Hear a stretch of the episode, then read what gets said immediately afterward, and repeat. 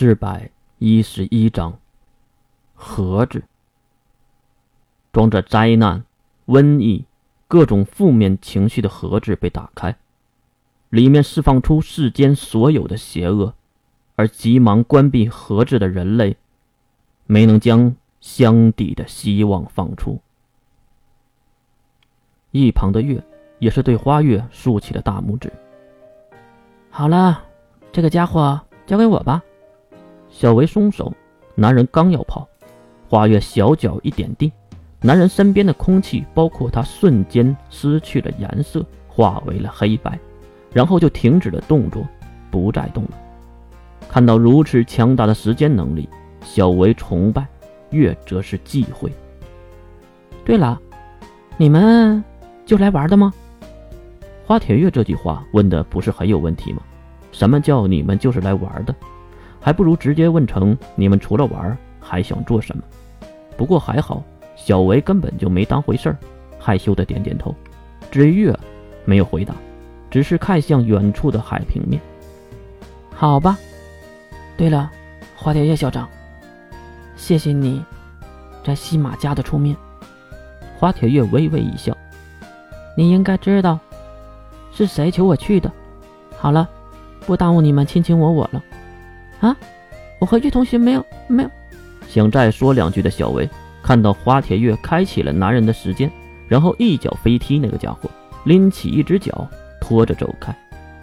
这眼前炸裂的场景让小薇乖乖闭上了嘴。真没想到，这里竟然会有变态。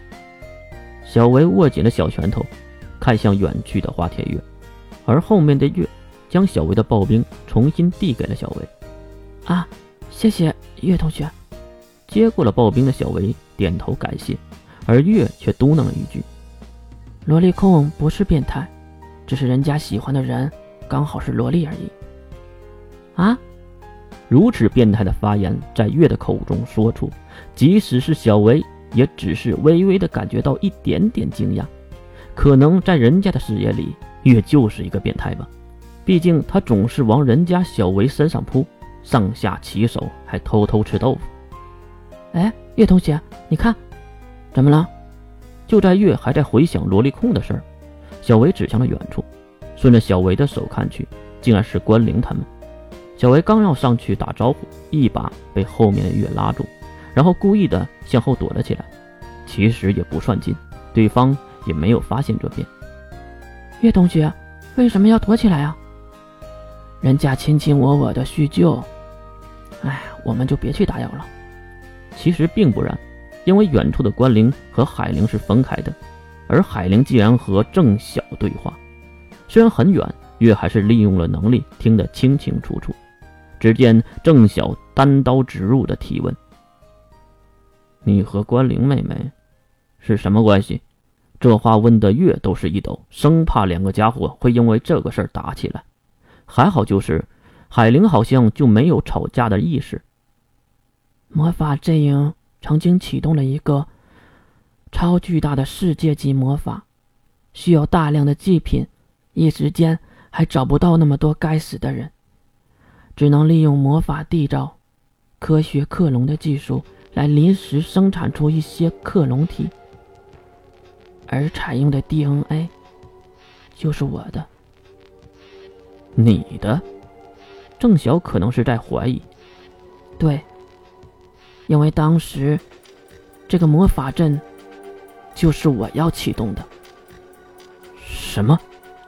没管郑晓的惊讶，海灵继续说道：“最后，一万名克隆体被魔法阵吸收成为祭品，其中只有一个孩子活了下来，就是关灵。”至于为什么他会活下来，我也不太清楚。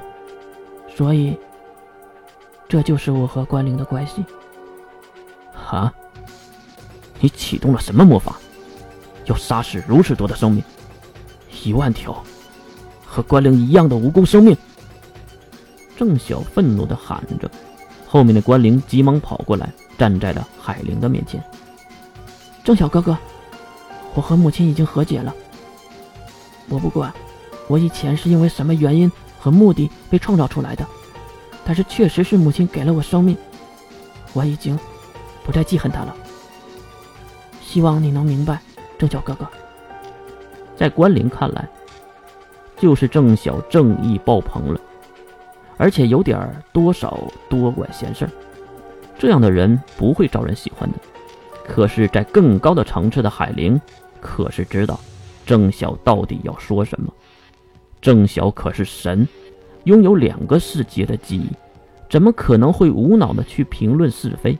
他是有目的的，故意装成了正义的样子，很傻的样子。虽然能骗得过关灵，可是他骗不了海灵啊！再看海灵微微一笑，哼，为神郑小音，如果想知道我当年启动了什么魔法，你可以自己去调查，不用在这里套我的话。还有，海玲将手放在了关林的肩头，示意没事然后再次看向郑小音。还有，你们前些天屠杀联合军的后勤部这件事儿，我有空还想和你和血骨魔王探讨探讨呢。妈妈，关灵在一旁急忙劝住，生怕两个人在这里打起来，毕竟这里普通人太多了。海玲对关灵轻轻摇摇头，并微笑说道：“放心吧，关灵。今天我是以个人的身份来的，不会因为公事而煞了风景。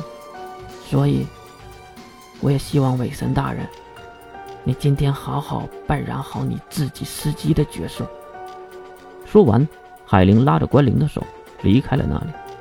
目送两人离开，郑晓看向躲在一旁的月和小维。好了，人都走了，出来吧。